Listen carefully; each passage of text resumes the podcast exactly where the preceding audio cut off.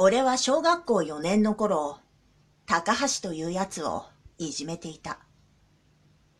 ムカついたからとか、嫌いだからとか、そういう理由ではなかった。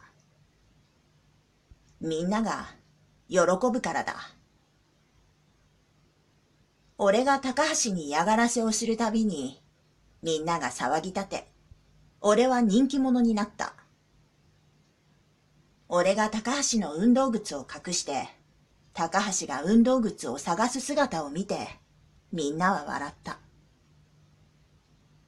俺が、ほうきで高橋の頭をゴシゴシとこすりつけ、高橋が嫌がり、みんなは笑った。俺が、高橋の頭に牛乳をこぼし、高橋が泣きそうになったのを見て、みんなは笑った。ある日、俺は高橋を殴った。それをすれば、みんなは笑うと思ったからだ。ところが、誰も笑わなかった。え？という目をしていた。泣き出す女子もいた。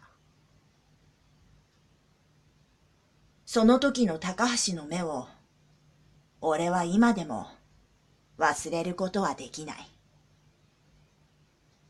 高橋はその次の日から学校に来なくなり、それ以来、俺は高橋と会うことはなかった。